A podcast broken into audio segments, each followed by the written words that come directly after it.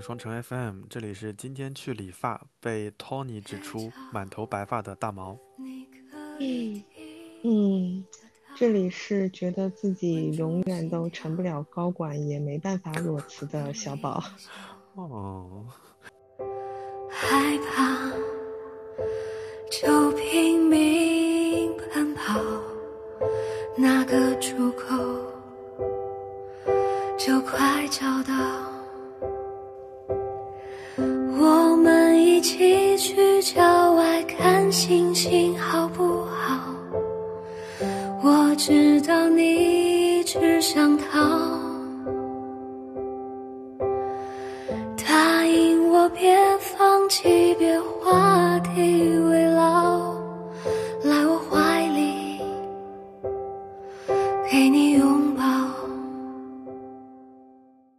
我今天去理发的时候，我很担心我的托尼问我说，过去的三四个月我滚到哪里去了？其实我用了朋友的卡，然后，然后这次是因为实在是太着急了，然后又又要临时临时出差，所以我就直接在家门口就剪了个头发。我本来以为那个托尼会质问我说你消失了干嘛去了，结果托尼上来第一句话就是。你这个工作最近压力有点大呀？我说，嗯，我说怎么了？这是要开始给我安利就是艾灸这种业务了吗？他后来说，我我就看了他一眼，他说啊，你头上白头发非常非常多。我说这个非常多能有多少？然后他给我拍了张照片，我突然发现我我头顶上几乎就是就就一半是白的，就是藏在黑头发当中，稍微撩一撩全是白头发。所以说，人到中年，什么东西啊？逃不了这样。谁都逃不了这种命运。有的人秃，有的人掉，有的人白头发，是吗？嗯嗯，有的人是头顶秃，有的人是肚子秃，然后有的人掉头发。因为我发现我们身边的同事们掉头发还是蛮多的，因为大家嗯平时都可能在讨论用什么样的生发剂，然后用什么样的洗发水，要不要抹生姜等等等等。后来发现都是徒劳。大家一开始可能会很积极，那讨论了两一两个礼拜，然后第三个礼拜开始大家就摆烂！我 我觉得现在大家在摆烂和积极之间自由切换，而且很娴熟。呃，我好像活了这么久，哎呦，这么说好像有点严重。就是我感觉我一直到现在，最近我才真的意识到我自己有焦虑。就是我记得我们之前在录。呃，那个三十岁那期的时候，我们俩都是非常自信的说：“哎呦，就是我已经过了三十好几，我一点都没有焦虑，对吧？”然后还还就是大放厥词，跟跟弟弟妹妹说：“你们不用焦虑，三十岁以后真的是非常非常之好。”嗯，但我感觉我最近真的是有点焦虑，然后我意识到，发现自己真的焦虑的一个很明显的症状，就是真的头发大把大把掉。我觉得我们那期，呃，聊的也没有问题，因为我觉得就是大家会对于三十这个坎儿特别在意，所以我们是从已经迈过三十好几年的人回头告诉大家，其实三十没所谓。但是呢，我们现在的生活就属于已经在三十后了啊，三十二、三十三、三十四、三十五、三十六，已经在这样的生活当中了。我们特别聚焦三十到四十这个这个时间段，你会发现就是鸡零狗碎，就是非常焦虑的事情。三十岁之后能够很淡定、很从容地面对这种生活的人，一定具备以下诸多特点。就比如说，工作非常顺利，生活非常美满，父母双方就是结了婚之后啊，父母双方都很健康，小朋友也有了，而且很懂事。基于上述诸多情况，你可能就不会焦虑。但是只要这个其中但凡有一个方面没有那么的如意如意，你就会极其焦虑。嗯，就比如说我们家楼下几楼，我我忘了，就是那个小朋友每天晚上做作业的时候，就是那个惨哭的呀，就是他爸爸就会说你再说一遍，我再问你一遍。然后有的时候晚上我倒垃圾，他爸就坐在那个楼下抽闷烟，然后手上拿了他儿子的作业，就是。你你很难想象一个长得挺帅、挺年轻的一个爸爸，晚上 跟他儿子训作业能够训成那个样子，然后夜深人静，坐在那个楼道一楼台阶上，一边挠头一边看作业一边抽烟，这就是真实的三十几岁以后的生活。上一期我们跟大家说，就是三十岁你别焦，你不要焦虑。然后这一期我们要继续讲，因为你不需要焦虑的原因是，往后你在三十好几，只会。让你更加焦虑吗？是啊，是啊，就是你现在所焦虑的可能只是年龄，嗯，或者对对，未知的未知的事情感到焦虑，但一旦那些情况来的时候，你你焦虑都没有用的，就那个当下你可能都已经忘记焦虑那件事情了，你就是没日没夜的想解决办法。啊，所以，哎，嗯，所以最近呃我因为我是没有抖音的人，但是最近我还是有关注小红书，因为小红书上，因为我跟你说过有那个我们单位的高管，然后我在上面关注了他。除了这个之外，我在小红书上看到了很多人，就是在在境外过得很开心的生活，也也拍到了很多我们曾经非常熟悉的场景，曼谷的街头、新加坡的等等等等。我我不知道你有关注到这种现象吗？我其嗯实倒不是，呃，那么多的看小红书，就是，嗯嗯，我可能关注到的就是本身就是播客，因为我嗯每天通勤的时间就是在路上的时间很长嘛，所以我都会听播客，然后有的嗯。时候我就会在首页去看一些推荐，我就发现，在最近一段时间有非常多的相似，就同质的内容出现，我也不知道是大数据还是咋地啊。就是就会推给你类似的就是他曾经是某五百强或者是大厂的高管，他毅然决然的辞去了他的工作，然后到了国外，或者是自己去创业了。然后呢，你听那个内容大致就是讲，哎，这个人他非常之有能力，然后呢，他勇气可嘉，对吧？然后他做出了这个决这个选择，然后他会告诉你他在做出这个选择的时候，当然他也会有一些焦虑，他也会有茫然，他也会有创业困难的时候，他是怎么过去的。然后你听完整个的这个他们的经验分享之后，你就会觉得说，嗯，我现在的生活这么狗，是不是真的因为我缺乏那一份勇气呢？我跟他们之间的差距就在这里呢。但是，但是我回过头来，我就又想，就是真的，当我又就是走走到办公室的那一刻，我就会觉得，其实根本就不是这个样子。就是你有的时候会觉得，呃，社交媒体会给你营造出的这种假象，就是好像大家都过得挺好的，就是好像只有你自己过得不好。然后呢，你就会自己去 PUA 自己，觉得说，哎，我可能再努力努力，或者我相信熬过这阶段就会变好的。但是，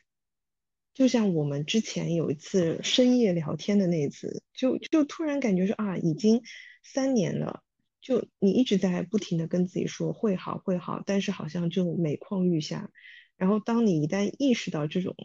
这种事实的时候，你就会就是怎么说就你你你以为你喝了一碗鸡汤，然后你喝下去之后发现它是毒鸡汤，那个时候你你会更加难受。所以就是我，我后来就想干脆就爱咋咋地，就是我们就承认我们自己是普通人，我们就是过得不好，我们现在就跟大家说，其实我们也过得很难，会不会就是也有一群人跟我一样，在听那些播客的时候，也会觉得说啊，我是不是只有我过得这么惨？那我现在就想告诉这些人，不是的，其实大家都过得不太好。嗯，是是嗯是，我我今天中午跟嗯集团的同事吃饭的时候，我们正好坐在那个台阶上，因为真的太累了，我们也不想坐凳子，我们坐在台阶上听路人聊天。然后有一个人说说啊，我明天就要就下周就要去新加坡了，等等等等等等。你就回答你刚刚的问题，就是我们真的缺少那个勇气吗？我觉得不是啊。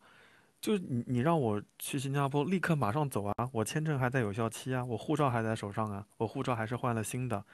然后我还能坐我最喜欢的新加坡航空出去，我我不缺乏这个勇气呀。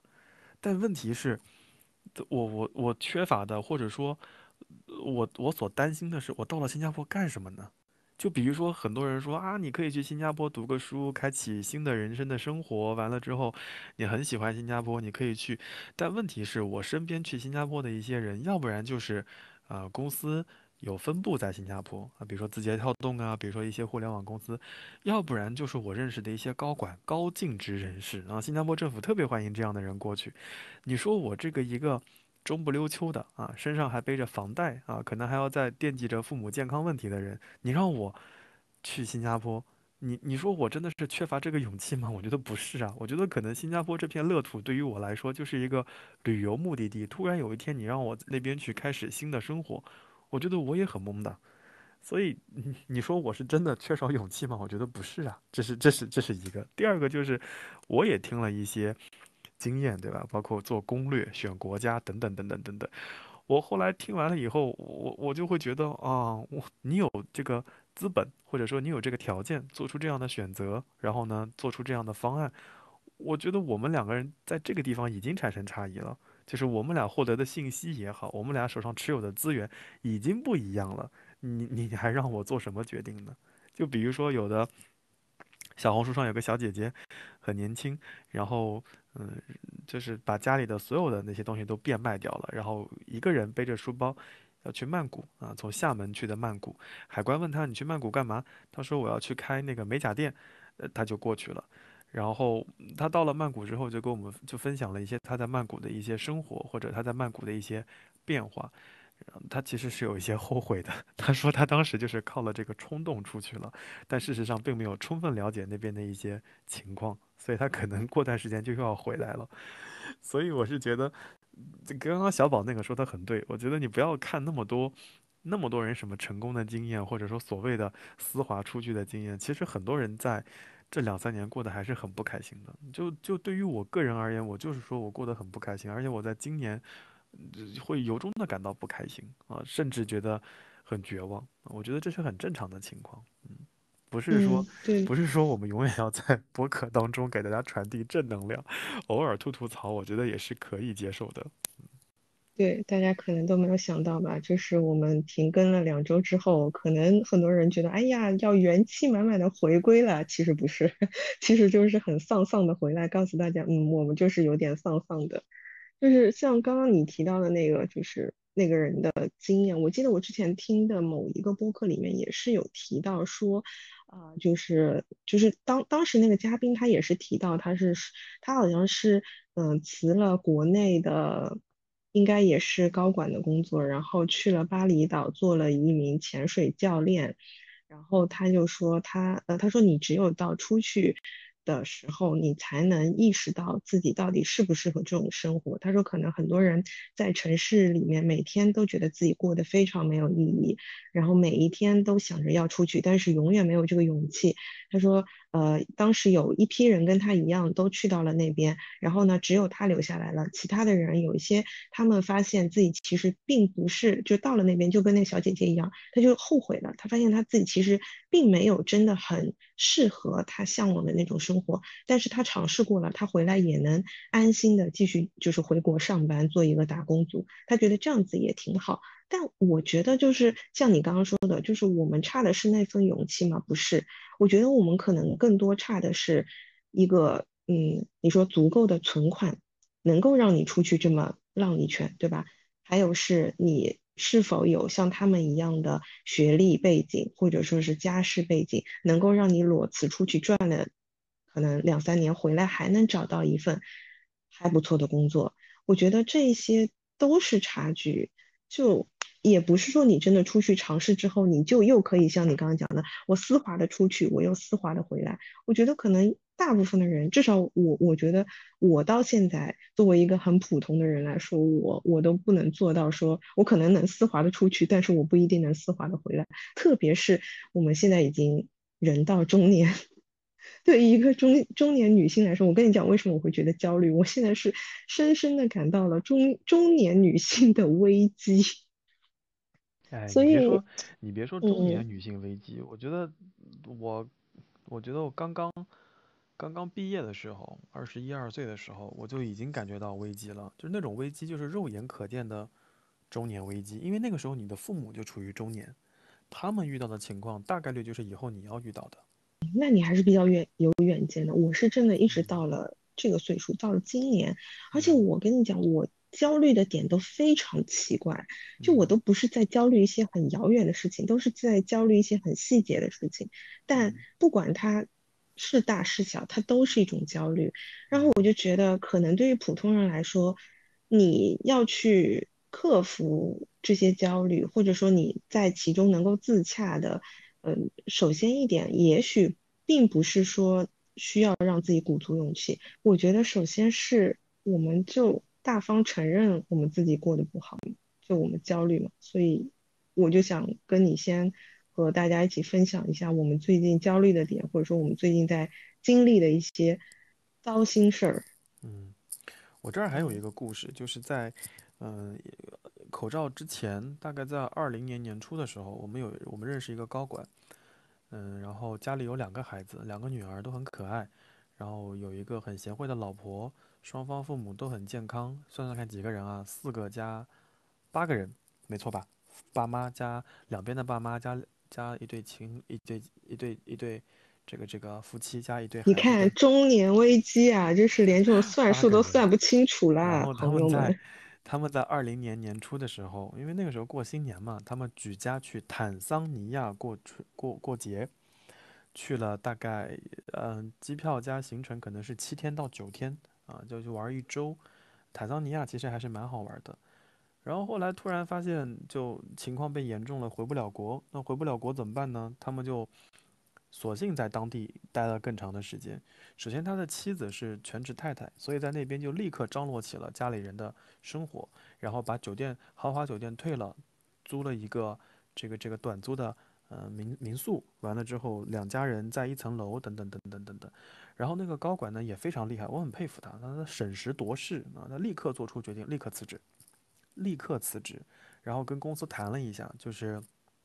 因为要，嗯，他自己辞可能也得不了多少赔偿，然后高管岗位里面肯定有盈余，他就跟公司谈了一下，希望公司把他给优化了，然后公司把他优化了之后呢，给了一笔赔偿，拿了一笔钱，然后在情况没有那么严重的时候，他就举家从坦桑尼亚坐飞机去了去了泰国的。呃，我不能说那个城市，因为一说那个城市就知道是谁，呃，就就就就，因为说了那个城市，你搜一搜就知道这个人了。他去了泰国的一个海边城市，然后到了海边城市之后呢，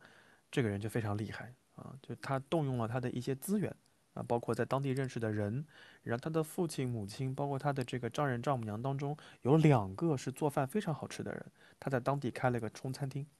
呃，就开了中餐厅，然后把公司赔他的钱在当地开了一个民宿，所以就变成了一个华人在当地重新开始了一份新的工作，而且立刻投入了运行。同时把两个小朋友就就地送到了当地的国际学校继续读，因为他们家两个小孩在北京本来读的就是国际学校。那你说，嗯，作为一个就是就是我们作为一个第三方看到这个故事的时候，我们觉得哇塞，简直牛啊！就是他怎么可以如此淡定的做完这一切？其实就是人家到了那个年龄，手上有该有的资源，然后除了资源之外，他可能有更大的眼光，因为他他的所处的位置可能跟我们不一样，经历过的很多事情跟我们跟我们不一样，他做出的决策可能就跟我们不一样。在那个当下，我觉得如果换做我，我可能会想尽一切办法买一张回国的机票，但是他立刻当下做出了决定，就是在那边开一个餐馆，开一个华人的餐厅。后来发现，在二零年、二一年不是那么好的情况下，他不仅活下来了，然后还挣了钱，同时二二年还开了分店。所以，所以我觉得我跟他差的是，差的是勇气吗？我觉得好像不是哎。所以我觉得很多人到最后都是要接受自己是一个平凡的人设，你每天要定期在这段时间每天定期要做检查，你还要担心你的健康宝，担心你的什么什么码，我觉得这都是所有人要担心的事情，我觉得这都很正常。所以我觉得有有一次我们聊的就是大家到最后就是均值回归，每个人到最后都是一样的。我觉得要接受这样的人设和事实，也要接受很多人跟你过得一样不开心，甚至有些人比你更不开心。在接受这个事实之后，你可能会稍微放下一点点啊，我觉得这个是是 OK 的。啊，当然这里面还要提到一点，就是当别人绝大多数人都过得不开心的时候，突然你身边有一个人，哎，这个坐着飞机在外面游山玩水啊，也不怎么戴口罩了，你会特别特别羡慕，因为你的那种羡慕是压抑了很久，所以那种羡慕会无限放大。当它放大的时候，你就会更难受啊。我觉得我这段时间就是睡眠质量会非常差，因为呃家里有一些事情，然后除了这个之外，可能工作上的进展，包括述职、晋升述职，在在在北京愁了很长时间，因为述职、晋升述职的时间一直改，一直改。然后内容也在不断的调，不断的调，到述职的前一天晚上才定下来所有的内容，其实就很焦虑。然后从述职完了之后，就整夜睡不着。我基本上，就我晚上两点，我这两天两点半能睡，就是就是非常幸运的事情了。就是我十二点半就可能躺在床上了，然后但我但是我真正入睡可能要到两点半，啊，这个中间我也不摸手机，然后我就平静地躺在床上，用尽了各种方法，什么脚掌，啊，就是这个这个，呃，脚心对脚心，对吧？把自己搞成个菱形状，让自己睡着，各种方法都试了，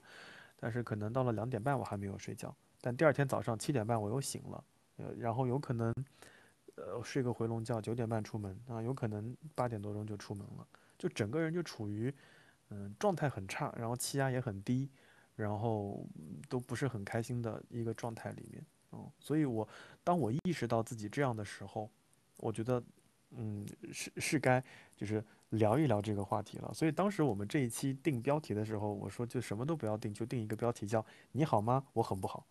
我我觉得大胆承认自己的不好，我觉得是 OK 的啊，承认你的不开心啊不舒服，我我觉得是 OK 的。然后我我在这里面再讲最后一点，我觉得东亚人，尤其是中国人，在有一个方面做的是很绝的，就很厉害。中国人特别会忍，你你不觉得吗？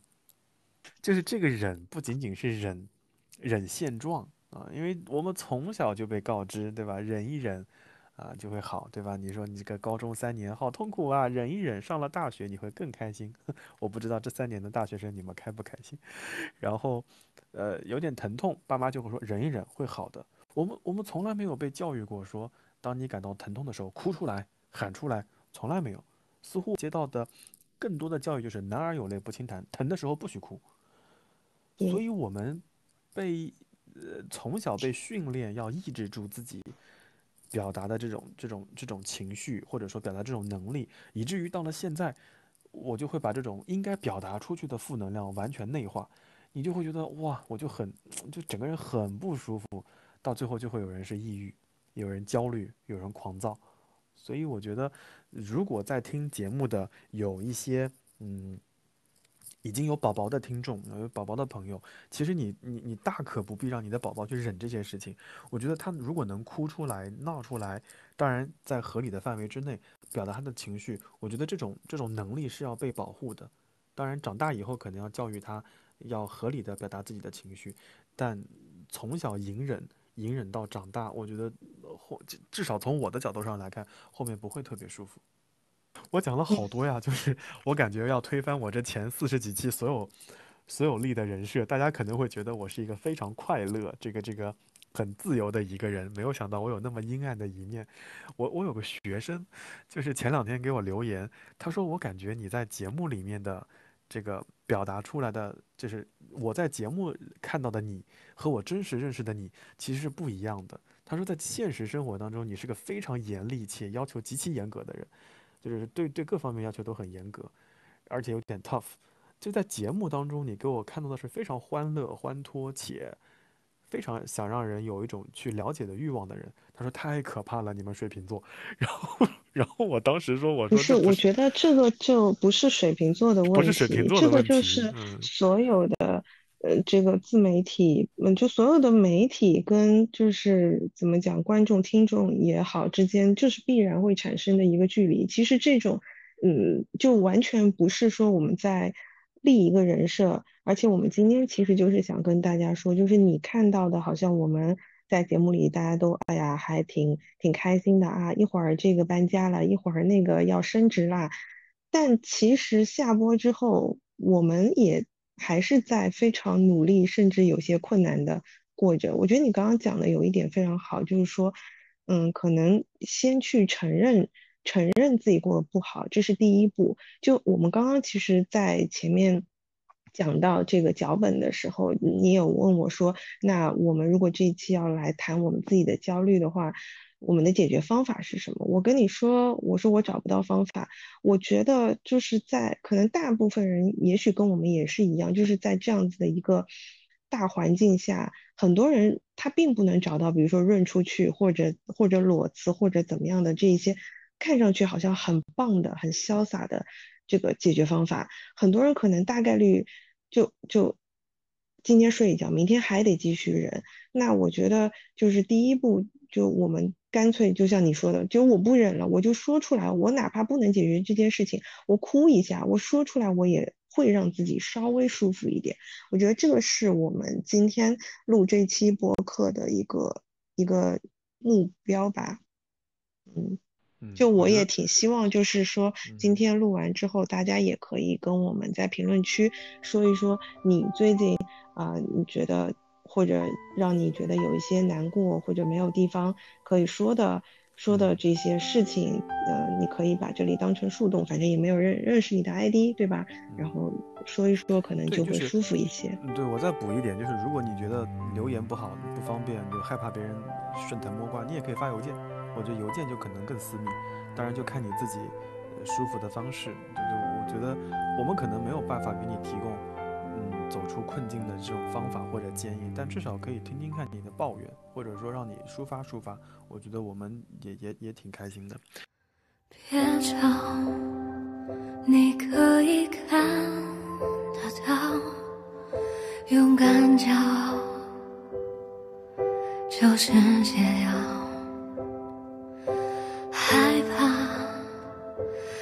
就大声吼叫，心里的鬼会被赶跑。我们一起去郊外看星星，好不好？我知道你一直想逃，答应我别放弃，别回心自嘲，来我怀里，给你拥抱。然后刚刚小宝在讲的时候，我我在想，我今年的一些焦虑来自于什么地方？嗯，我我先说说看啊，可能我我打乱你的顺序，但嗯，我我可以先说说看。就我我第一个焦虑是来自于对于身体的焦虑。我会发现，嗯，我以前我是一个右右撇子，我从来没有用过左手，但是我今年从过年开始，我的左手就很痛，然后我我也没有去医院，但是根据我浅薄的医学知识和跟网上的快速对照，我感觉我的左手应该是就是就是腱鞘炎。我仔嗯，细想了一，啊，左手的腱鞘炎，为什么左手会腱鞘炎？你看你也有这个问，右手你也？有这个问题，对不对？我想了一下，你是什么样子的痛感？嗯，就是完全符合网上的说法。我我我待会儿告诉你我怎么怎么识别的嘛。然后我仔细回忆了一下，我用左手的途径，好像除了拿手机，然后我基本上就不会用左手了。然后我什么时候用到左手的呢？似乎是在呃，在在在这个我们小区要居家的几天，我下去买水，然后我提了四桶水上楼，我可能那段时间好像肌肉拉伤，然后肌肉拉伤了之后呢，我可能又在重复的用左手干点做点什么重活累活，然后导致了左手出现了肌肉拉伤，然后等等就诸多原因了，我也不懂，我也没有问医生。后来有有机会就认识了一个这个这个方面的医生，他说啊，你这个症状就是腱鞘炎。我说我没有经常用左手，怎么会有腱鞘炎呢？他说这个原因是很多的，我来不及跟你说了，就是这句话让我陷入了无尽的就是焦虑，因为你总想知道是什么原因嘛，因为我们总觉得你的疼痛和不舒服是有一个起因的，那我规避掉这个起因不就可以了吗？你说我打字多，好，那我少打字；你说我右手用鼠标，那我就少用鼠标。那这医生没有跟我说，所以从二月份开始，我就一直疼痛难受，一直坚持到，一直不能说坚持，一直持续了四五个月。然后在这个期嗯间，我也用了扶他林啊，就我们家现在还有两只扶他林，还有用了一些冷敷贴，但他们跟我说什么伤筋动骨一百天，这玩意儿你要养，你要怎么怎么样，我就坚持涂，坚持涂，比我擦日霜晚霜、擦这个早 C 晚 A 还要坚持，我每天都不落，上班我也擦。然后突然有一天我就非常焦虑，就到了夏天了，因为夏天人会出汗，然后那个扶他林就可能吸收的没有那么好，然后蹭在了电脑上，哎呀，我就好难受，我就说妈的，什么时候？哎，说脏话了，我说 MD 什么时候我这个才能好呢？以及以及我身上怎么怎么开始出现那么多健康方面的问题了呢？哎呦，我就开始陷入了无尽的焦虑。然后前两天，哎，前两天我感到，焦虑，啊，你说，就是就是我我我就觉得就是有一句话说的特别多，就是人类所有的恐惧都是来自于未知，就是你不嗯知道这个原因，然后你就嗯会很焦虑，嗯，对吧？对，嗯，而且，其实我刚嗯刚听你讲这么一长段，我就觉得挺，就是又加深了我的那种感觉，就是你说我们俩关系这么好，但其实我们有很多像这这件事情，你今天说，我也是第一次听到，所以就是，嗯，我觉得人都是这样子的，或者说就是，嗯，就像你刚刚讲的，中国人比较容易忍，就我们大概率，呃，很习惯于不会去跟别人去分享自己比较痛苦、隐忍的这一部分，所以导致，嗯，周遭的人都会觉得，哎，为什么好像别人都过得挺、挺、挺顺的啊？就，但其实其实有很多痛苦，可能就只有自己在深夜里面默默忍受。因为我跟你说完了之后，我还能干嘛呢？对不对？你的你的起劲团，的姐姐们肯定，人的对吧？让你担心不舒服，让。你担心，然后嗯，起劲团的姐姐们肯定是让我去医院做检查，做完检查之后，医生肯定还是，开扶他林和冷敷贴。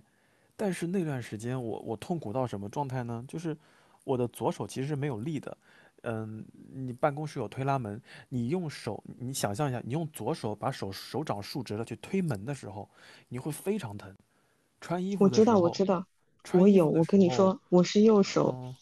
嗯，嗯，但但我，我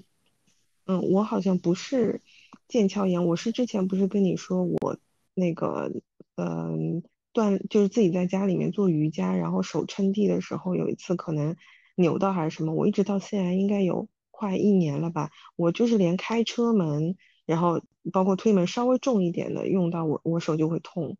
对，哎，但我觉得你刚刚说的这种情况，会不会你现在有查明原因吗？我没有查明我在想，你会，不会？嗯，我觉得可能还有另外一种思路是颈椎引起的颈椎病。但是我去，嗯、我去做正骨或者说什么的时候，就或者说做推拿按摩的时候，师傅说我的颈椎各方面都是 OK 的，你有去医院查过吗？呃还没有嘛？推拿师傅不可信的。我我等会儿跟你说要体检的事情嘛，所以所以嗯，我先快点把这个腱鞘炎的故事结束掉，然后后来大概持续到了今年九月份，它又不疼了，就一切 OK，我现在可以翻花手，你知道吗？就是剑就是如初啊你啊，就是就是很灵活，你知道吗？然后我在想，天呐，我痛苦了这七个月，我到底是什么原因呢？然后我就开始。犹豫我的，就是关注我的健康的问题。因为我前两天跟你说，呃我没跟你说，我也没有跟你说，我，哎，我我去医院查查那个甲状腺，我跟你说了吗？是因为我觉得，嗯，我在下咽的时候，我的喉咙下面有，哦哦，你说了说？了，我也就是有，咽喉炎。对对对，我有非常强烈的异物感。然后呢，我就在网上，你看又来了，自查啊，查完之后呢，就会有什么，到底是咽喉炎呢？还是甲状腺有问题呢？还是食道有问题呢？就是做了各种各种排除，我感觉好像每一个都符合。我实在是忍不下去了，在我数值结束的，因为我十点钟数值结束，十点一结束我就冲去医院了。然后到了医院就开始做甲功的检查，然后完了之后拍片子，然后去耳鼻喉科一顿弄完，弄完之后医生跟我说你就是咽喉炎，而且咽喉炎还有点重。他说你这个因为那个医院附近就就那几家大单位，他说你不是 A 单位就是 B 单位的。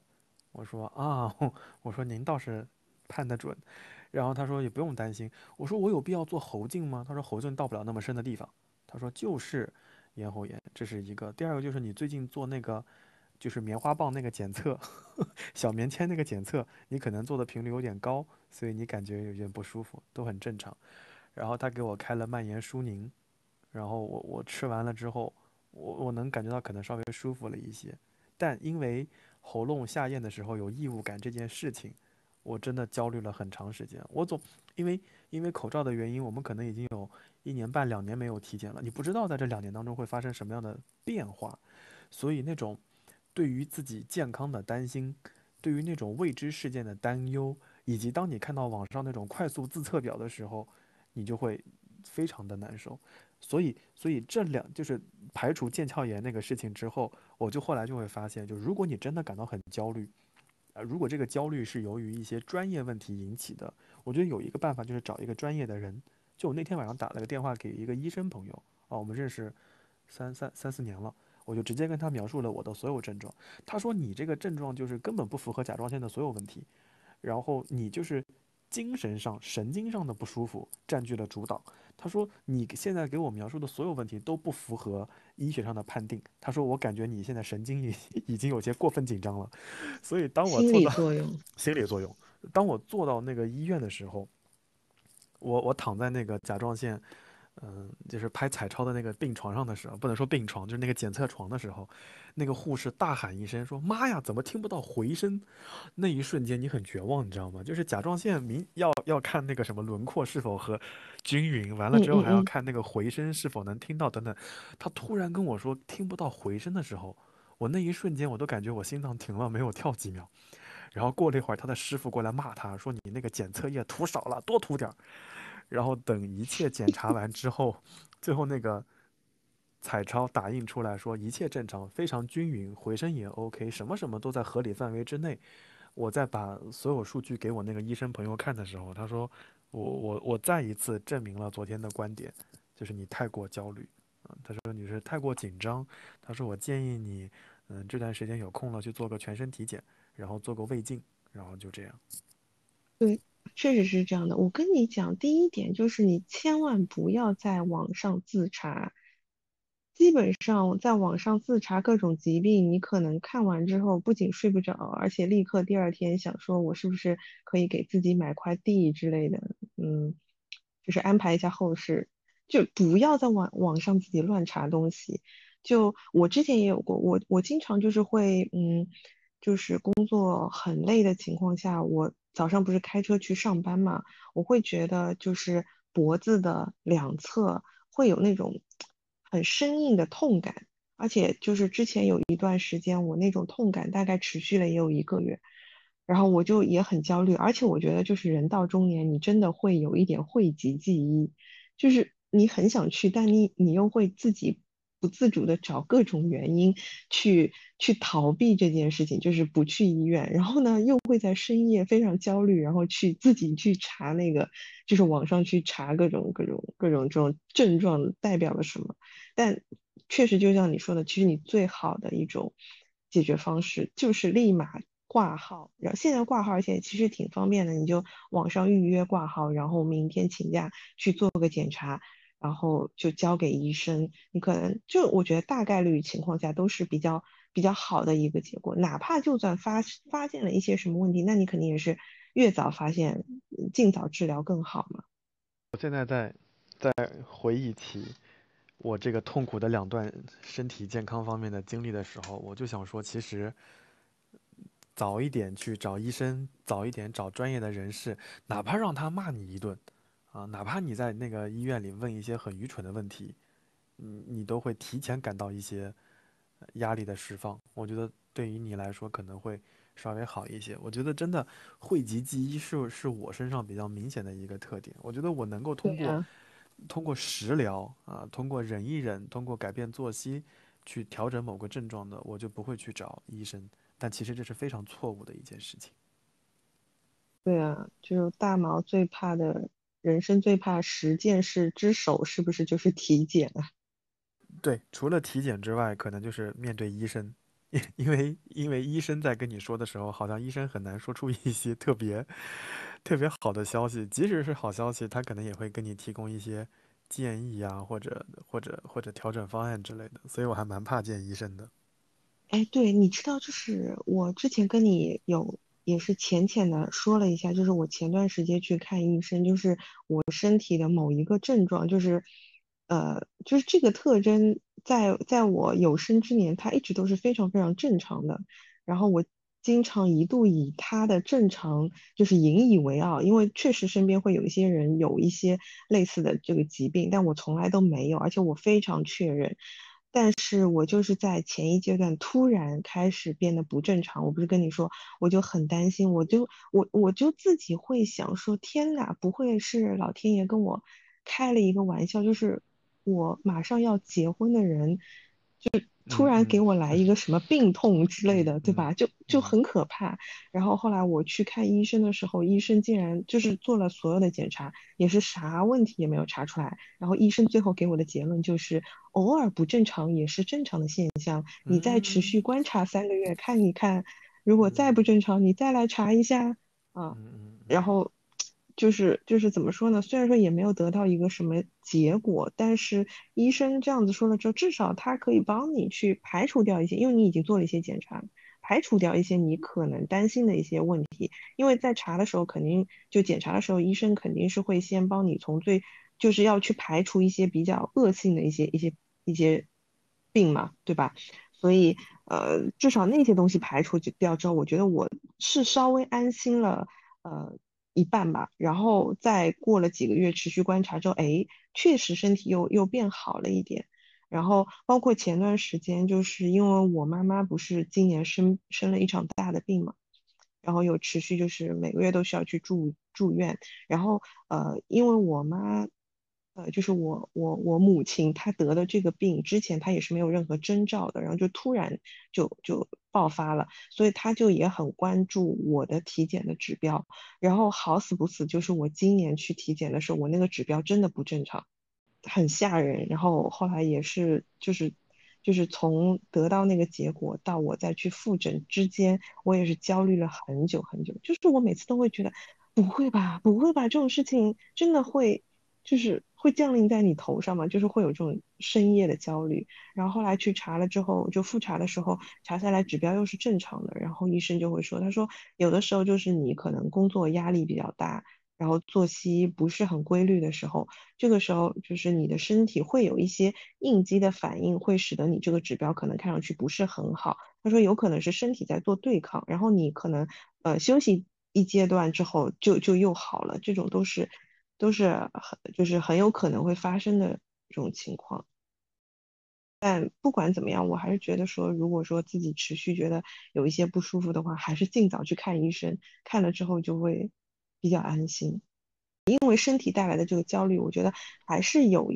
一定的解决的方法的，那就是看医生嘛。对，我觉得，哎，但是，嗯。但是说到这点，其实我想跟你讲，就是想我想跟你分享的另外一点，就是我觉得为什么我最近会觉得今年很糟糕，就是我们其实在今年录播课的时候有提到我们立的一些 flag，比如说啊，我们要不熬夜，我们要去运动，但现在已经快要十一月了，我可以说。嗯，我不记得，我已经不记得我是从什么时候开始停止运动的，有可能就是从我手和我膝盖不太好之后嘛，我就完全不能做运动，然后一直到现在，其实我已经恢复的差不多了，但我觉得我每天回来都非常累，就是累到我明明意识到或者想起来今天我可以去运动，我今天天气也挺好的，然后没有任何的外力阻挡你，就是你找不到任何的理由，但。我就是完全的摆烂，不想不想运动，而且这种状态其实我意识到已经很久很久了。我就觉得啊，就最近就真的好好糟糕啊。嗯，我我对于健康的那个事情，我再再说最后一点，就我觉得大家平时的日子怎么过的，怎么熬夜的，喝的每一杯奶茶，吃的每一顿烧烤和火锅都不会白白的吃，就是最后一定会以某种方式。体现在你的健康上面，所以我觉得，当你有任何的不适，或者当你过度的纵欲，对吧？就是过日子不受，就过生活不节制的时候，当你身体上有一些变化的时候，就尽早去看医生。我觉得这是这是对的，能够提前结束你的焦虑，我觉得反而是好的。嗯，哎，对的，还有一点就是我要补充你前面说到，就是你失眠的那个问题。嗯。然后你说你十二点半躺下去，两点半才能睡着，嗯，这个这个问题，我觉得有还有一种可能就是十二点半还是太晚了，嗯，我我觉得你是整个生物钟就乱掉了，就是你有一点像我大概十来年前的那个状态，就是习惯晚晚睡之后，慢慢的就会演变成整夜整夜睡不着，然后就会焦虑，然后焦虑之后就更加睡不着。我后来是怎么解决这个问题？就是我后来是换了一份工作，当然这个，嗯，你你可以找一些其他的方式去调节啊。我当时是硬换了一份离家非常远的工作，然后那份工作是，你知道，就是你需要坐班车，然后那个班车是，我早上六点半要到班车集合点，那就被迫就是我五点多钟就得起床。然后，因为你早上起得早之后，你晚上被迫就得早睡，然后这样子调过来之后，我后来就一直到现在，我就几乎没有什么睡眠问题了。所以我觉得你可以再尝试把你睡觉的时间再往前面调一点，十二点半还是太晚了。唉，那那因为我这段时间睡得很晚的原因，是因为国庆节期间我不是找你看了那个片子嘛，就是因为那个片子的事情，就一直要问医生的建议呀，要看看治疗方案啊，然后等待最后的确认啊，等等等等，就是因为这件事情的焦虑，所以就是嗯。我我国庆期间其实是我最崩溃的时候，那那个时候是我最崩溃的。过了那个时候，到现在为止，我已经能够很淡定的，就是面对这些事情。但是，嗯，就是睡不着，那就你总就你总感觉好像就是，呃，还有什么东西要考虑呀，或者说什么东西没有没有想到啊，是不是漏了什么环节呀？等等等等等等。所以，所以我还我觉得还是还是对的，还是刚刚说的那一点，就是因为未知嘛，你也不知道后面是什么情况，所以因为对于那些事情。所以你你会焦虑的非常明确。我回想，其实像我母亲刚生病的时候，我也是，就是她，我我当下就是可能那个检测的结果还没有出来的时候，是我最崩溃的时候，因为那个时候你就是会自己无限的去放大一些一些东西，但真的等到结果出来之后，啊，他确实确诊了，但是呢。嗯，我们接下来要去研究他的解决方案的时候，治疗方案的时候，你反而就冷静下来了，因为那个时候所有的问题它就变得具体了，你就反而不会说那么那么的焦虑了。其实所有的焦虑可能还是太虚了，是是是面对的问题。就跟我们上次聊那个松弛感也是一样的，当它变得很具体的时候，你不管有没有解决办法，哪怕你知道到了最后一步没有任何的解决办法的时候。你也会觉得说啊，那就这样吧，我我接受它就可以了。所以，所以我刚刚我们刚刚聊了那么多，啊，就是健康和生活上，就是健康上的焦虑、身体上的变化之外，其实工作上也是一样的。就是，嗯，你你你感觉可能已经有两年没有涨工资了，然后这个业绩又是这个死样子，好像职业发展也到头了，你感觉也下不去了，你就会很焦虑，而且你能够非常真切地感受到三十五岁的危机。因为你身边年轻人爬得比你快，身体比你健康，愿意熬夜，对吧？愿意奋斗。但是你呢，好像就是要开始挑三拣四啦，然后处在某一个位置上，你又不愿意做什么事情了。所以工作上遇到某些焦虑的时候，其实跟我们刚刚讲的是一样的，就是把这个焦虑的事情稍微相对具体化一些。就比如说，你觉得可能嗯工作没有什么进展，有没有轮岗的机会呢？再再比如说。呃，有没有这个这个晋升答辩的机会呢？如果有，那你就好好做；如果没有，就把手头上做好就行了。但要坚信的一点是，其实，在目前这样的背景之下，有一份工作，有人给你交五险一金，然后公司还没有倒掉，我觉得已经是一件还不错的事情了。当然，这种这有点阿 Q 精神在这个当中啊。但是我在刷小红书的时候，我看到了太多的，就是我今天去那个公司。面试拿到 offer，下午告诉我这个岗位取消了，然后再包括我在小红书上看到一张照片，就是整个财务部集体合影，因为公司倒闭了，然后他他发的是哈哈哈哈哈，然后第二天就开始发小红书，什么成都找工作啊，什么四川找工作，他也很焦虑，因为他也到了三十六七岁，上有老下有小，他也不知道往哪里走，而且他只是一个财务的岗位，因为。我和小宝所在的企业所具备的典型特点就是，财务它可能就是一个机械的审理、处理凭证、录入系统的一个一个岗位和角色，它很少能够对公司的经营、经营决策和战略做出指导。所以，嗯，对于那种企业而言，一一个财务工作，其实你失去了，你在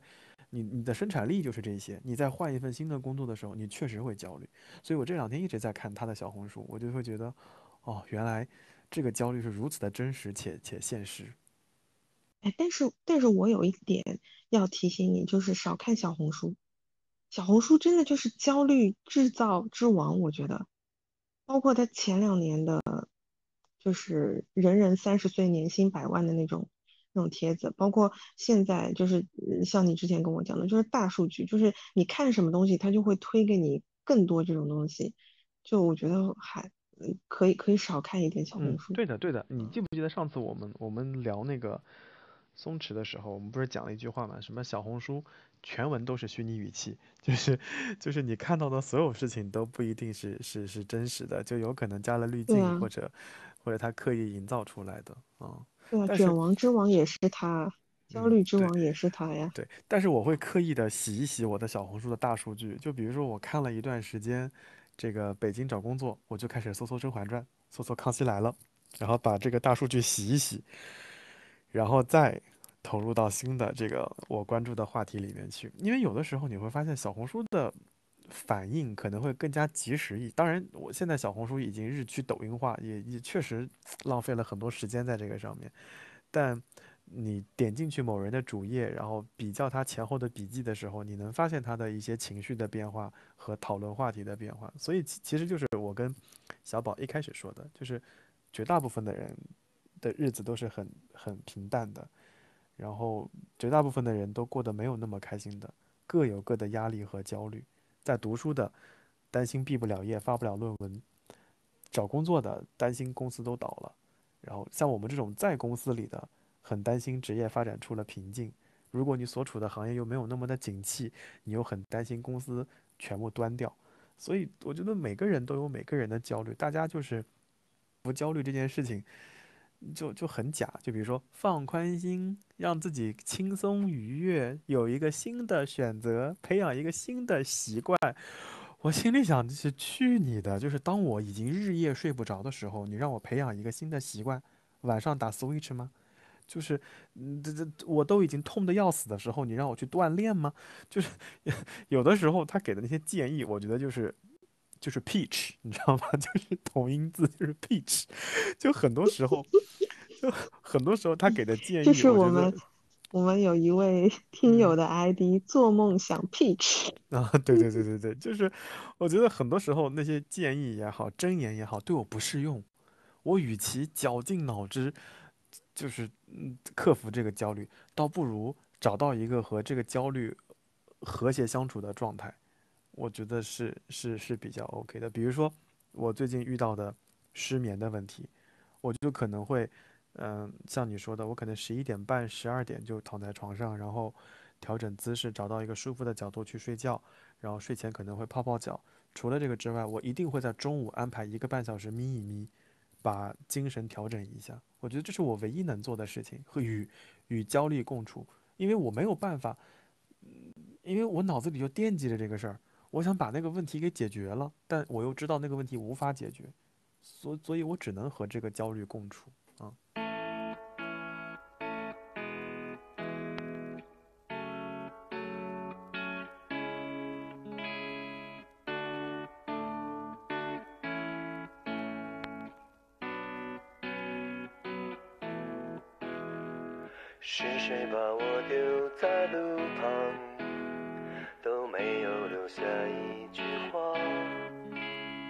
我向前看，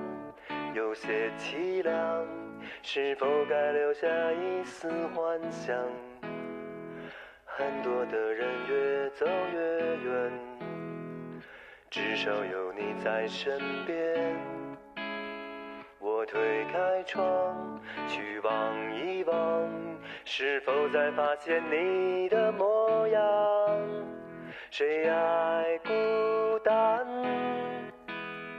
谁在平淡？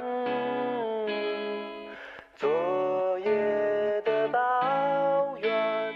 会让谁不安？谁想孤单？谁在平凡？明天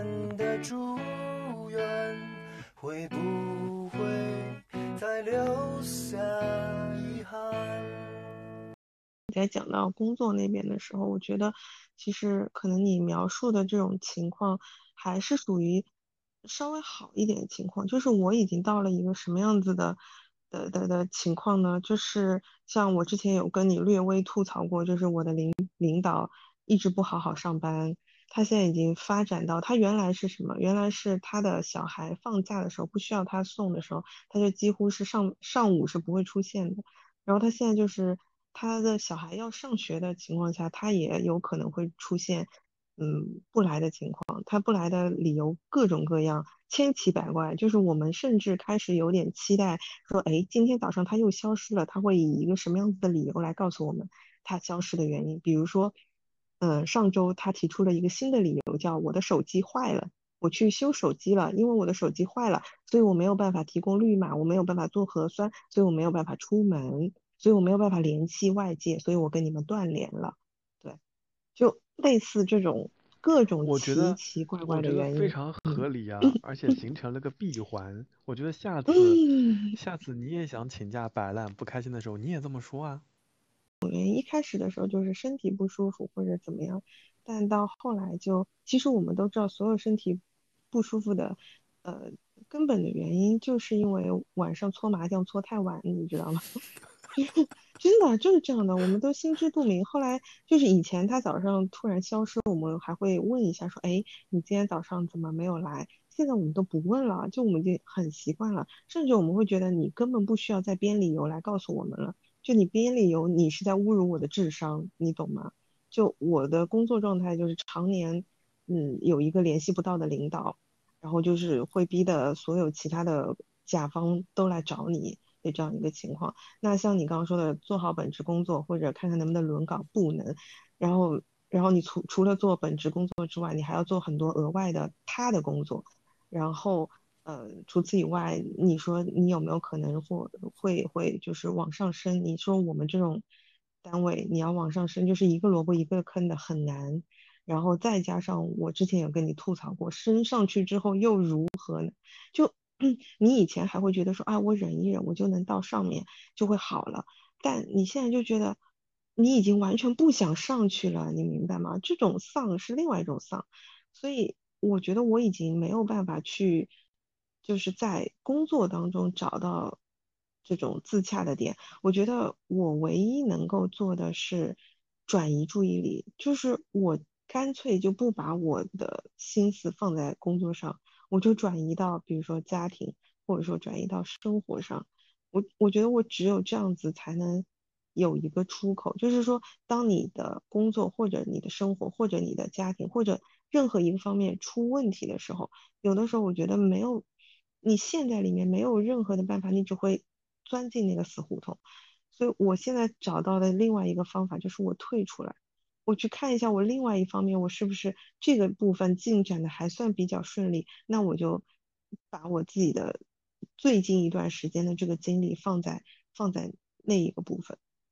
觉得只能这样子去喘口气。就有的时候做只做只鸵鸟也蛮好的，就不要老盯着那个地方看，稍微躲一躲，我觉得也对的。我你刚刚在你刚刚在讲这件事情的时候，我在想一件事情。你说五年前我们没有遇到过这样的焦虑吗？好像也有哎，就是包括工作上，包括生活上，包括感情上，好像五年前、四年前。啊，我就一八年，我们也遇到过这种情况。比如说一八年我刚到北京的时候，我就想赶紧离开这个北方城市，我要赶紧回到南方城市。我好讨厌这个工作，我非常不喜欢来集团，等等等等等等。但那个时候的焦虑是如何解解决的呢？我我十月八号到的北京，我十月二十五号就去了名古屋，然后十一月去了趟新加坡，十二月去了趟乌克兰、土耳其。一月去了布达佩斯，就来年一月去了布达佩斯，去了那个那个那个捷克首都在哪儿啊？捷克的首都在在在在在在布拉格啊，去了布拉格。哎，真的年纪大了都记不得了。哎，我我发现我是通过这种方式来回避工作上的不愉快和不舒服，所以其实我现在哪儿也去不了了。对，所以其实我是觉得我我们现在或者大家现在能够感到抑郁。焦虑、沮丧和绝望的原因是，以前你有诸多释放的窗口或者途径，现在这些途径一个个给你封死了，你你就会觉得说啊，好憋啊！就是以前可能是个操场，你觉得你可以溜溜溜达溜达四百米，现在留给你的空间就是个四乘四或者三乘三一个九平方的小房间，你迈不出那个房间，你会感到那种压抑，你会感到那种绝望。就比如说。呃，国庆期间，我在北京待了七天，我我我焦虑啊，我我焦虑，我我我咨询你的问题，我焦虑什么时候健康宝能够不弹窗，我能够去上班，我我焦虑什么时候述职，什么时候还有时间做别的事情，就是，嗯，就就在担心这些事情。你说如果放在若干年之前，我担心的是这个吗？不是，若干年前我担心的是，我是十月十一号回来上班，还是十月十四号回来上班？我怎么跟老板请假？我的机票贵两千，我怎么？买到一张更便宜的机票，我以前担心 或者操心的是这些事情，所以我我感觉到就是快乐的瞬间，好像都停留在回忆当中。你好像要凭登机牌、凭照片才能够感到那样的快乐，所以我是觉得，如果在当下啊，在大家现在生活的城市当中，有一些方便的途径能让你感到开心和快乐，立刻马上冲出去。就是冲到那个现场，比如说有音乐节，就去，去那儿蹦蹦跳跳嗨一嗨。我觉得回来之后你也会开心很多，就是因为就像小宝说的，就是回了家以后，就是累得半死，也不想动了。明明有时间，我就不想动，我就躺着，然后你就一直这样循环下去，身体也没动，荷尔蒙也没分泌，分泌激素也没分泌，你会越来越难受，越来越难受。但是，一旦当人动起来、跑起来的时候，你会，你会很开心。我我我这里面讲最后一个例子，就是我已经很久没有坐飞机了，就是我今年是我史有史以来坐飞机频率最低的一年，包括算上我在念大学的时候。你想，我念大学的时候，有的时候还高铁出行呢。然后，那我怎么让让自己获得那种短暂的快乐？我说出来你都会觉得离谱。我快乐的方式就是坐地铁。就是从我们家坐到 T 三，或者从我们家换草桥线坐到大兴，然后再回来，这就是让我获得快乐和喘息的方式，给我的神经和脑部营造一种幻觉，你要坐飞机了。然后到了首都机场，什么事儿都不干，兜一圈儿，再坐机场快轨回去。我在路上浪费的这一个半小时、两个小时，我是开心的，哦，我非常开心。我还过了一道假惺惺的安检，你知道吗？因为进机场是要过一道提前安检的，我还假惺惺的过了一道安检。我还站在那个时刻表下面看了一下那些飞机航班，我还站在那个国泰和新航的柜台看了一眼，哇，那一瞬间短暂的快乐，然后又在支持我回到了市区。这是这是这是我的我的方式，是不是很凄惨？你听完之后是不是觉得很凄惨？我听着就觉得好惨啊，好惨啊！我跟你说，但我也有很惨的，就是你刚刚不是说音乐节你想去就去嘛？然后我们今年不是那个后来觉得常州的那个音乐节实在是太贵了，然后加上票又很难抢，就没有去。后来那个音乐节也因为疫情延期了嘛。然后呢，我就想，嗯，那个我们就看看家门口吧。然后之前那个开心麻花他们有到苏州这边来。就是开那个那个小剧场，然后我就买了票，结果就是也也因为疫情又取消了，就而且他都不给你延期的机会，你知道吗？就是直接跟你说因为这个原因所以取消，然后直接就啪的把钱给你打回来了。包括你你你刚刚说的，呃，在前几年你可能就是。就是逃避工作的方法，就是说你出去。但我想了想，我可能前几年也没有这样子去逃避。就是我可能每天工作累得半死之后，我我唯一的归途还是回家。啊，这样一比，我觉得我也好惨啊。我觉得没有，我觉得没有，我觉得没有，因为你生活在一个嗯相对开心的家庭，爸爸妈妈对你都很好，偶尔妈妈会念叨你一下。然后又是你熟悉的城市，我觉得你你你应该没有那么的绝望或者不开心。相比有一些年轻人，比如说我，背井离乡来到一个大城市，完了之后从一个小镇做题官，不能说做做题官，小镇做题选手一路上来，你就会觉得其实你你你背负的压力或者面对的精神压力会其实会很大，我觉得。就是，其实，其实你刚刚在说的是，在在讲这些话题的时候，我脑子里闪现了一部台湾的电视剧，台湾地区的电视剧，我非常推荐大家去看，就是《俗女养成记》。我非常喜欢这个电视剧。就从你记不记得我我们在苏州的时候，我还买了碟片，最后我还麻烦了万豪搬出了 DVD 嗯，机，对你有印象的，就是有，就那个电视剧，除了我很感动的爱的教育啊，爸爸妈妈对这个对他的呃无无条件的爱之外，在那个电视剧里面，我就会发现人生充满意外，这是一件非常正常的事情。老板包养了小三，你要帮老板做好任何的抵挡，然后自己怀孕的秘密又不希望别人知道，完了之后跟跟这个未婚夫立刻分手，然后还没有找到新的下家，周而复始，等等等等。我觉得人生就是由诸多糟糕的瞬间组成的，我觉得这是一个一个现状。虽然可能我们的过往的三十多年过得还挺开心的，有喜欢的朋友，有有喜欢的乐队，但如果一旦让你回忆起一些很崩溃的瞬间，你感觉就是滔滔不绝，每一个月都能说出很多崩溃的瞬间。所以我觉得就是，当我看到那个电视剧的时候，我就是我这两个月会反复看那个电视剧啊，你就因为我我我我们在那个苏州的那个碟片店里面不是买了个未剪辑的版本吗？然后我们就看那个电视剧，就你就会看到热泪盈眶，以及看到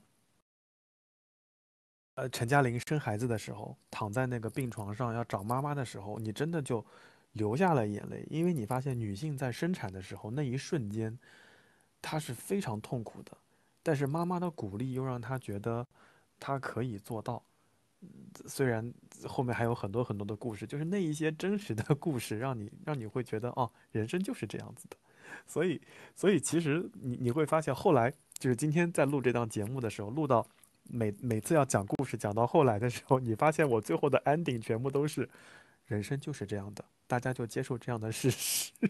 你有没有发现，我已经开始嗯。给我自己灌输这样的想法了？对，其实呃，我们在上上期就是我录那个十一特辑的时候，我还有在安慰大家说，你回想一下去年，你还记不记得那些不开心的事情？呃，今年你还会不会为那些事情感到焦虑？如果说不会的话，那就说明那个时候的那些事情，其实就是糟心的事情都会过去的。我现在回想，就你刚刚在说的时候，我就觉得在可能五年前或者三年之前，确实是这样。就是一些，嗯，你可能也会经历一些，呃，大大小小的糟心的事情，但过去就过去掉了。但我就觉得这两年不是，这两年真的就是由糟心组成的每一天呐，就真的就有一种过不去的这种感觉。然后我刚刚也认真的回想了一下，就是你说的，呃。就是在在前两年，在五年之前，我是怎么去面对工作上的这些不顺的？我当时，我后来回想起来，我当时是怎么说服自己的呢？就是我一直跟我自己说，呃，因为我当下我在八年前入职这家公司的，那个时候我还处于一个嗯还算年轻的状态，然后呢，而且就是一个很很适合结婚的年龄，当时。所以我当下就一直会觉得，就是我跟我自己说，嗯，我我们现在在的这个公司，它的福利还算，福利待遇是比较好的。虽然说我不喜欢这个工作，我不喜欢这个行业，我不喜欢我的同事，但我就觉得我就忍，我觉得我一定要等我结婚生小孩，然后我就觉得我应该，嗯，因为已经到那个年纪了，我就觉得啊，我肯定肯定可能就是过两年我就会遇到那个人，然后我就结婚生小孩，然后我要把。我们公司的这个福利薅到手之后，然后我就离职，你知道吗？我当时是有这样一个美好的愿景，然后就就就是让自己一直忍忍忍，然后但是你知道人生就是这么的意外，就是永远不在你的规划之中。就是我是那么打算的，可是我一等就等了八年，谁知道我会这么的晚婚晚育呢？然后你哎，等到现在的时候，你等一下，你听我说完，你你听我说完，不行，主。播两个人在此处出现了争执，你说吧，没事儿。就是当你真的等到这一刻的时候，你就会发现，嗯，我已经等到了一个，即使我结婚生完小孩，我可能出去都很难再换工作的一个年纪了。所以就，嗯，就我就觉得人生真的有的时候，你说你你规划啥呢？那所有东西可能大概率都不会按照你的规划去走啊。我现在就有这种感觉。你知道我啊，刚刚打断，你你说吧，你你知道刚想说什 么？你知道，哎，刚刚我们打断的那段你不要剪掉，你要真实的放在节目当中，因为好的，因为，我太搞笑了。太搞笑了。你在说的时候，我脑子里异常强烈的跳出了一首歌，彭佳慧的《走在红毯那一天》。你还记不记得在 N 年前那个时候说到结婚的时候，你还跟我讲说什么要放这首歌？你不觉得吗？就是嗯不管不管说一等像像陈国华写的“一等十八年”，你不管这一等十八年是婚姻还是工作还是等那个人，那你把这个十八换成五和六，其实一样很合适。你在苦难的时候，我现在觉得可能我们唯一能够做的就是躺在那边看电视剧，然后从中找到一些安慰。那确实，我我就想说，有的小朋友，你如果跟我一样，你也出不去，你也没有办法换工作，然后你感觉你每天好像回家，我好像没有办法像别人一样啊，我努力去网上报一个课程，或者我我做一些什么事情，我好像只愿意躺着看电视剧。那你就躺着看电视剧，电视剧是好的电视剧，它是有存在的价值的，它确实可以给你非常苦逼的人生带来一些慰藉。我后来回想，就是我前段时间跟你讨论说那个台湾女子图鉴让我略失望，然后我还跟你讲，其实我还反而蛮喜欢北京女子图鉴的。然后我后来回想说，为什么我会喜欢北京女子图鉴，就是因为其实它当中有一些经历，有一些包括她情感和她职场上的一些经历，其实我是觉得我可以从中，就是就是我能找到一些映射，然后所以我会有共鸣，然后我会理解她，然后也会觉得就是自己被自己理解了，就通过这个电视剧。所以我觉得，如果说你当下也跟我们一样觉得很累，然后诸事不顺，然后没有找到什么出口，也没有勇气或者说没有资本去做这些突破的时候，那就躺着看电视剧吧，挺好的，吃吃薯片，喝喝可乐，至少也有短暂的快乐。一个是拥有短暂的快乐，一个是持续不断的焦虑。我宁愿拥有短暂的快乐。就我这两天，嗯，其实我戒糖已经戒了很长时间了。就是我，除非同事要请我喝奶茶或者什么，我最近已经很少喝糖了。但是我已经在家，我在家买了一箱那个呃蓝方圆的冻柠茶，然后选了个低糖。就当我国庆期间和这段时间非常难受且不开心的时候，我就喝一瓶冻柠茶。就是它有一点点甜，然后呢，你会觉得嘴巴里有点味道，你整个人就会稍微愉悦那么一点点。然后，嗯，我已经很长一段时间没有点外卖了，但是当我，就是总觉得哎呀自己做的饭你也不想吃，感觉没有任何味道的时候，我就会点麦当劳，或者点甜甜的、油炸的。就是必要的时候，我觉得大家还是要在饮食上或者。感官的刺激上能让自己获得一些快乐和开心，绝对不能就是持续的处于在这种状态之下，我觉得这是很不健康的一件事情。你说到这，我就想到更丧的一件事情，就是之前，嗯，因为我们公司不是会也有一些呃比较，就是一年当中会有那么两三个非常关键的时间性节点，然后在半年度的时候，我们领导不是。找到了一个理由，请了几乎半个多月的假吧，就是在最后冲刺的关键的关键的时刻，他请了半个多月的假。然后那半个多月，我们部门就我带着两个管培生，就是忙到每天中午吃麦当劳。然后以前就是吃麦当劳会很开心，就那段时间持续吃到后来再也不想吃麦当劳。我现在回想，真的觉得好苦。我是一个非常喜欢吃。麦当劳的人，然后有的时候为了图方便就会吃麦当劳，真的很多时候是因为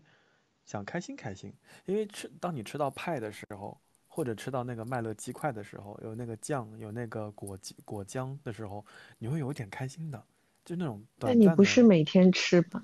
我们是每天吃，真的没有时间吃饭。我们也每天吃啊，就单位楼下就是麦当劳啊，每天吃那个穷鬼套餐啊，十二块九的那个。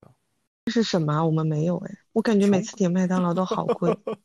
穷鬼套餐是一加一了，十二块九一加一了，你们你们不要点那个正常的套餐了。我们这边好像没有这个东西，就是你知道，就是哎呀，你我们先讲个题外话，你不要和麦当劳十级选手讲这件事情，所有的麦当劳都会有一加一，当然除非在呃高铁站或者飞机场，正常的所有的麦当劳都会有一加一的。如果你点外卖，是什么啊？你你们是点外卖吗？对啊，当然是啊，外卖啊，我们没有时间去吃啊，饭呐。外卖没有一加一，一加一的意思是说你在主食所以你看，我们吃麦嗯，当劳的情况是不一样的。我们是因为没有时间吃饭，然后我之前在前面跟苏靠谱的那个播客里面讲过，就是他当时吐槽他们德国点麦当劳，他不是等了三个小时，然后我说我们这边点麦当劳只要五分钟，所以我们当时点麦当劳的唯一的原因就是真的没有时间吃饭，而麦当劳是最快最快的快餐。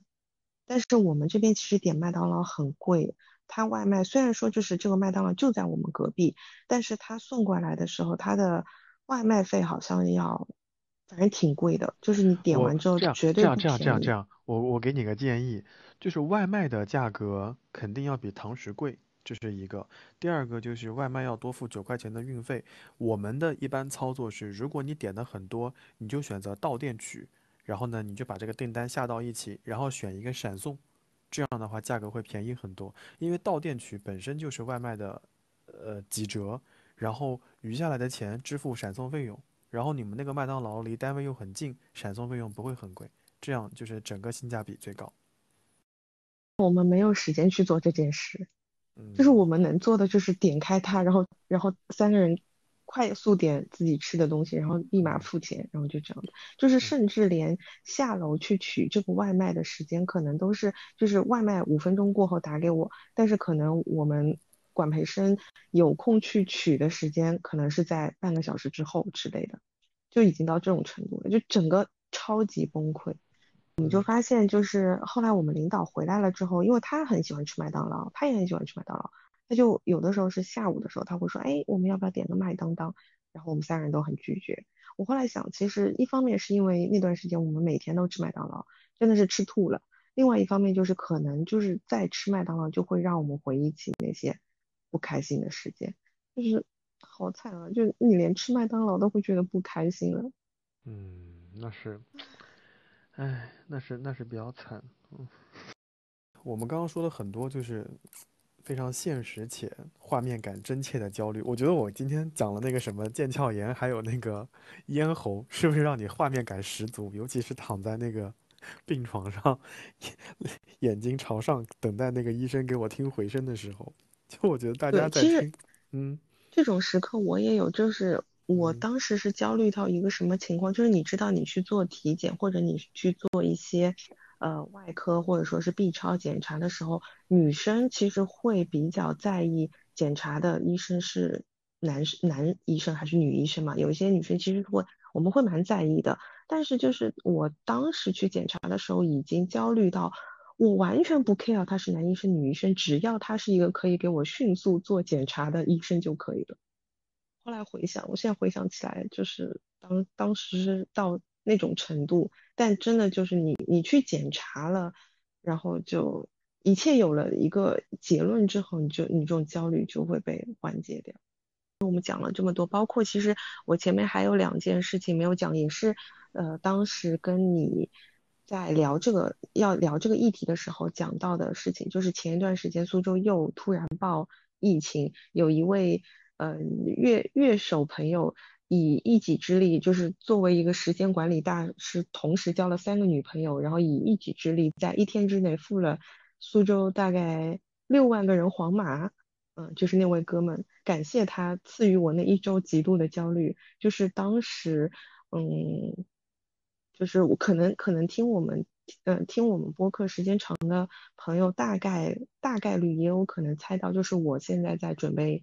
我的人生大事。然后呢，作为一个一年到头几乎不太去做指甲和染头发的人，你现在必须去做这件事情。然后我当时是。星期呃，就是十月十号那天，那个人被查出来是阳性嘛，我就好死不死是十月十号去了他去的那一个商商场，然后去做了指甲，还去做了去去染了头发，而且我当下还还跟你讲我染头发的事情，就是一般我们染头发都会有一个固定的 Tony 老师，然后呢，这个 Tony 老师我是在十一之前就跟他约好，他当时都跟我说你随时来，你只要之前给我发个微信就好，好，然后我后来就选了十月十号那天去，结果我去的那天他跟我说他骨折了，然后我就整个就是就整个人都很不好，就是。他骨折了，然后我说好，然后我就没有办法去找了一个我很不熟悉的 Tony 做了一下，就是染了一下头发，然后结果第二天就说前一天就是有阳有阳阳性，呃，同时去过那个就是我们去的那个商场，然后就说呃一天之间有六万个人被付了黄码，然后你就必须要去就是连着三天去做。做测试，然后哪里都不能去嘛。然后当时我又是已经约了隔天要去拍照的，所以我就整个焦虑到爆炸。然后我后来想到说，我现在回想觉得，那像面对这种事情，你唯一的解决的方法其实没有别的方法，你就只有去面对它。就是你只有经历过了，你就硬着头皮就该怎样怎样，就只能这样子去去度过它。就是。你你要不然就是面对，当你发现面对起来比较痛苦，而且它持续的在各个角度出现的时候，你就转移你的注意力。我我觉得必要的、适当的时候使用阿 Q 战术或者使用鸵鸟战术，我觉得是 OK 的。我不觉得说要在当下，嗯，我不觉得，就是就像我们一开始聊的，就是直面这些焦虑的勇气，我觉得这不一定是一件好事。当你当你鼓起勇气去直面它的时候，要一定要撞得头破血流，找到一个方法的时候，你会发现你陷入了更大的困境。与其这样，倒不如稍微忍一忍，或者说 又来说忍一忍，丧一丧，丧一丧，忍一忍。对我觉得，你像今天那个，我的有一些朋友发朋友圈，就因为他们的小区封控了，然后又又又通知说要延长，然后他就发了个很绝望的朋友圈，他就会说。我目前唯一的期待就是健康长寿，其他的他已经没有什么期待了。嗯，那我觉得也还行啦，至少他没有在房间里面憋出病来，他现在还能够正常的跟我们聊聊天、说说话什么的，我觉得也还行。嗯，嗯，是的，就是我觉得这个时候就求求大家，求求媒体朋友们，就不要再。这么的持续的打那些遥不可及的鸡血了吧？我觉得，就大家该躺就躺吧，该丧就丧。偶尔你在自己的舒适圈躺一躺，或者说你摔倒了，你就在地上趴一会儿也没什么。嗯，就我的，我们公司里面有一些更加高级的管理者，他经常会在会上说，大家要走出舒适圈。我很烦这句话，我我最大的答复就是，老子还没进舒适圈呢。就是我一我一直在，就是你想，我们如果面前面对的是这个，嗯，靶心啊，我们从这个一环到十环，我我现在努力奔跑，从一才爬到五六呢，还还七还没到呢。你现在突然告诉我要从舒适圈走出去，我们认为的舒适圈可能是八九十，我还没到呢，你还让我走出去，走走你个锤子！所以很多时候，他们每次在会上说。要突破自我，对吧？走出舒适圈。我的第一反应就是，那要不然你从你的位置上下来，对吧？走出你目前的舒适圈啊，你把你的位置让给别人，别人往前拱一拱，对吧？对对对对。很多时候，他们讲的一些话，我就会觉得，哎呀，求你做个人吧。但后来一想，他在那个位置上，他好像的确说这个话比较合适，因为人家拥有了更多的资源，有了更多的阅历。对吧？也许就是人人类的苦难，并不相并不相通。对 对对，就就你刚说到这的时候，我就想到，就是我看到那些标题的时候，说什么从大厂辞职的高管，我就想，唉，他是有资本辞职，我连进去的那个门我都进不去呀，我我还辞呢，我，嗯，可能你今天潇洒抛弃的东西，是别人努力很多很多年也没有。呃，也也未必能够得到的东西，所以我觉得，嗯，对，就不要强加在别人身上了，就大家各自都有各自的不容易，就如果说偶尔觉得很累，你也不需要每天都努力，就躺一躺，嗯嗯，是可以。这这里面，我因为我本身很焦虑，而且我焦虑值也很高，我没有办法说给大家一些很好的建议，说怎么样摆脱焦虑。我我唯一能说的就是吃点甜的。让自己开心开心，看看电视剧，对吧？比如说最近很火的这个什么一年一度喜剧大赛，或者小宝特别喜欢的这个脱口秀，你看能让自己开心一点就开心一点。除了这个之外，我觉得还有一点，就是你在听歌的时候，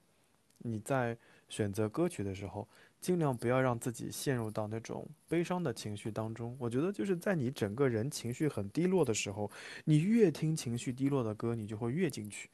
那对，那就是 emo emo 自循环。那你倒不如就是当你不开心的时候，如果你特别想听歌，你就听点儿歌，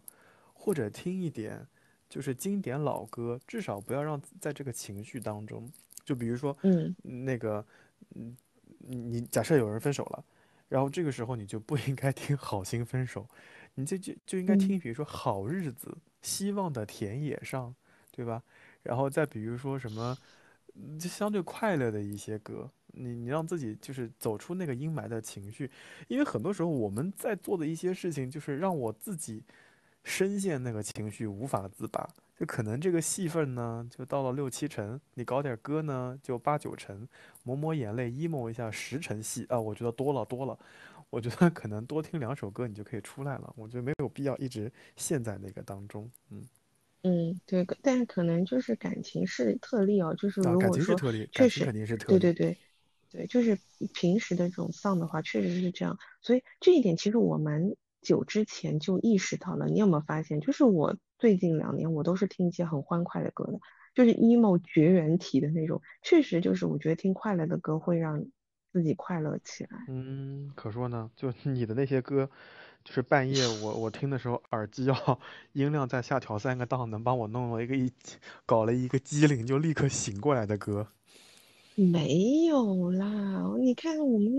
啊，双城 FM 的歌单还是很受欢迎的，好不好？嗯，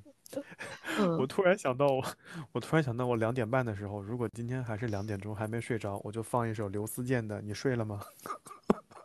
然后我就可以跟刘思健进行互动。没呢，没呢，还没睡呢。嗯，你你哎，你睡了吗？不是沙一哦？沙一听，哎呀，你看你年纪？大了，年纪大了，连名字都已经记错了。哎，哎，还有一个让自己快乐的方法就是看 Tango Z 的直播，嗯，对。哎，看看直播还。是蛮开心的。嗯我跟你说，就是之前呃，我那时候按头安利 Tango Z 给你们的时候，我也有同时按头安利给给姐夫哥，然后他一开始是不看的，他是拒绝的，他就是看不进，你懂吗？然后就是他可能在你边上看着，但是他你明显能够感觉到他的思绪不在这上面。然后后来我也不知道他是怎怎么会，就是前一阵子他自己一个人在家里面看 Tango Z。然后就看得乐不思蜀，然后就各种就是在我面前，他都可以把 Tango Z 的很多梗就是倒背如流，然后就整个人就变得很快乐。所以我觉得 就是偶尔有的时候你看一些这种搞笑视频什么的，其实也也是可以让自己放松一下。哎，我突然想起来，还有一件非常重要的事情，Tango Z 可以作为一个例子，你也可以作为一个例子，就是当你，就是当我们个体很焦虑、很压力很大的时候，尽量不要独处。就是当你自己独处的时候，你就会无限放大，你的关注点全在这个上面。你哪怕和朋友打打电话、闲聊天，或者你们讨论一个最近的剧，就是分散分散你的注意力，让对假设假设你分享的那个 Tango Z 就是一个非常好的欢乐源泉，它但凡能够把你往欢乐源泉上稍微拽那么一点点，你也不会那么沮丧。所以我是觉得，对对对，是的，嗯，就就除就比如说你不又不想吃甜的，又不想吃炸鸡，也不想听歌，那找一个人跟你聊一聊，我觉得这也是 OK 的。嗯，是的，是的，就是呃，特别是我觉得找朋友聊天的话，确实是一个很，就是是一个最简单的方法吧。可能就是你如果说自己一个人的时候，你可能就是会关注自己那些破事儿，对吧？但是你如果跟朋友聊天的时候，因为大家关注的东西不一样，他可能跟你说，呃，他最近在做的一些事情，或者他发现了一些什么好玩的事情，他分享给你之后，对你来说就是一个新的新鲜的事物。也许就可以去帮你分散一下你的注意力。当然，有的人可能嗯会说啊，我对万事万物都打不起兴趣。嗯我觉得没事儿，你也不用把话说死，你得先听着，听了再说。万一听到一半，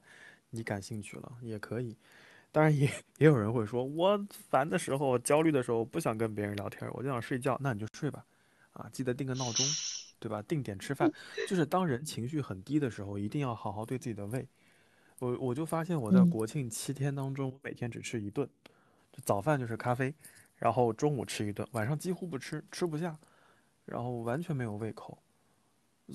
当当然当然我知道这是个非常错误的决策和举动，但但我觉得对于大家而言，就是保持胃的舒服，让自己的胃稍微暖一点，吃点东西，我觉得是 OK 的。所以我最近发现了一个嗯新的零食，就是南瓜糊、南瓜玉米糊或者南瓜玉米山药糊。我觉得那种糊嗯糊状物、稠状物，就是又有点温度，又有点甜，同时嗯嗯也可以稍微抵抵饱，我觉得还蛮舒服的。嗯。嗯你说到这个，我也要推荐一个东西。你知道我